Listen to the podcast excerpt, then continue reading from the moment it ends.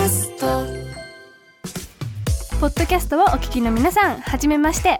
ハロプロ研修生ニット23の千葉県出身高校1年生15歳の村越彩菜です。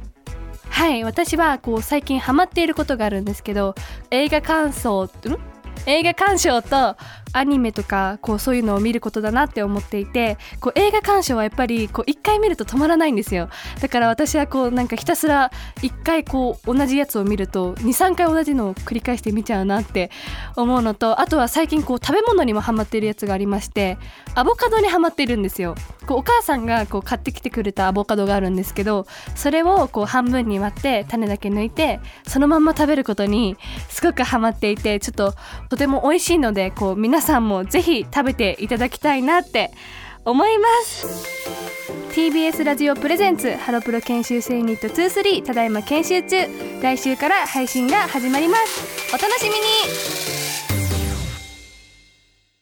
もっとプールのスポットライト。